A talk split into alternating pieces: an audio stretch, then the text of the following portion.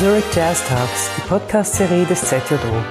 Heute sprechen wir mit dem neuen musikalischen Leiter des ZJO, Ed Patika. Die Aufnahme wurde im September 2021 gemacht, verantwortlich dafür Pablo Facinetto.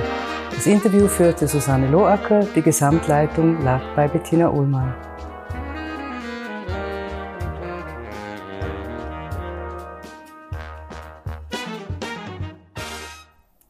Ed Patik aus äh, Chicago. Ursprünglich ist seit dem September 21 neuer musikalischer Leiter vom ZJO. Er ist aber nicht nur musikalischer Leiter, Arrangeur, Komponist, sondern auch ein passionierter Coach für angehende Musikerinnen und Musiker. Ed, wir sprechen heute ein bisschen über deine Lehrtätigkeit.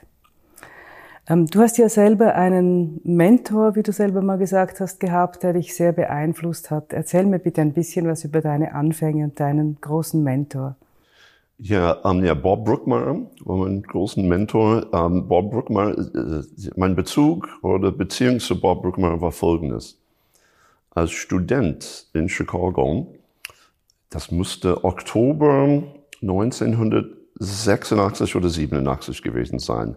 Ich habe in einem Studentenwohnheim gelebt und einer von meinen guten Kumpels, äh, Dave Moorhead, ein Trompeter und auch Arrangeur, Komponist, ist wortwörtlich reingelaufen, reingerannt in mein Zimmer mit einer LP.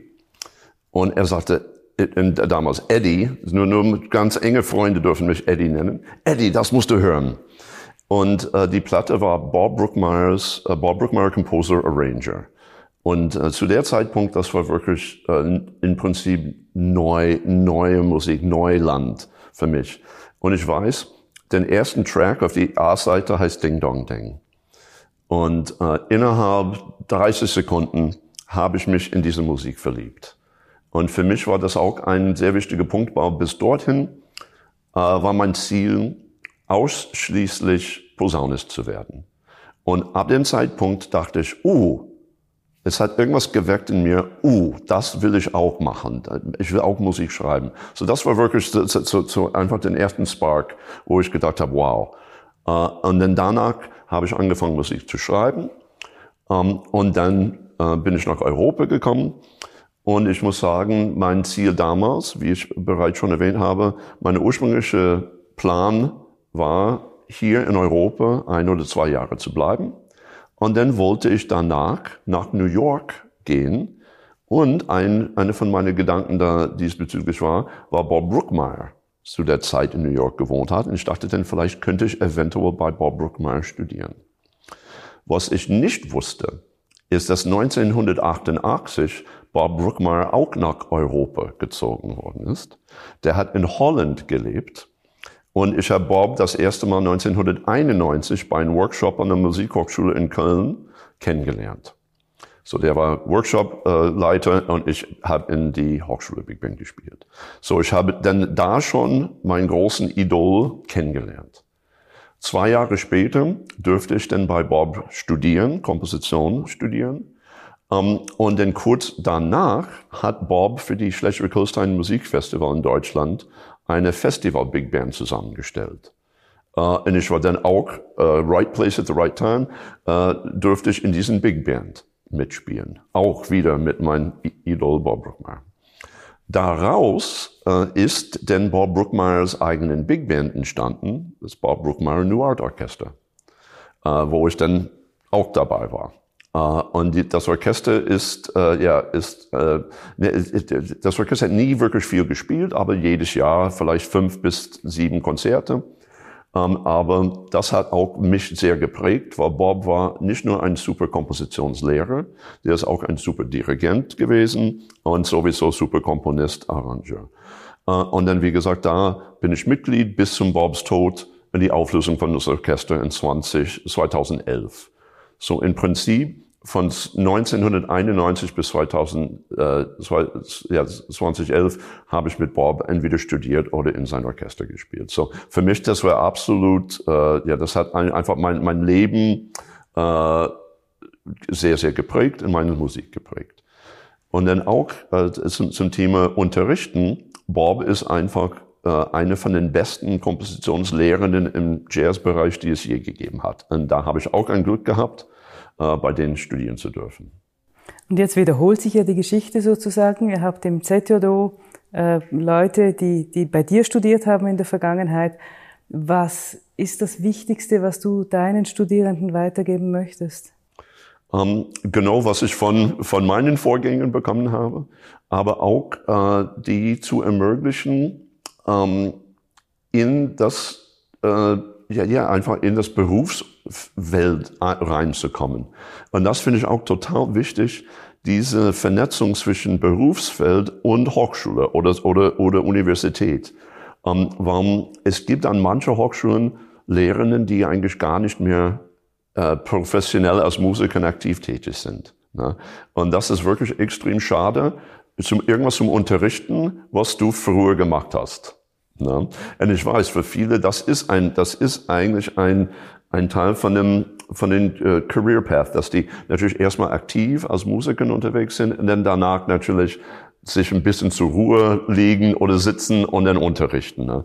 Und das finde ich einfach den falschen Weg. So, das, deswegen ist es voll wichtig, dass ich noch äh, als Musiker aktiv tätig bin, weil das sind die Sachen, was ich an meinen Studierenden direkt weitergeben kann. Weil das ist denn, was momentan los ist. Ne? Ähm, und auch natürlich die Vernetzung mit professionellen Orchestern. Weil auch, ähm, da gibt es auch sehr oft einen sehr großen Unterschied zwischen was als didaktisch äh, oder pädagogisch sinnvoll unterrichtet wird oder wie es unterrichtet wird und was tatsächlich äh, hier in die Arbeitswelt äh, äh, abgeht. Ne? Ähm, Studierende kommen zu mir und sagen, ja, mein Lehrer hat mir gesagt, ähm, wenn ich Noten formatiere, ich muss x, x, x und das denn machen.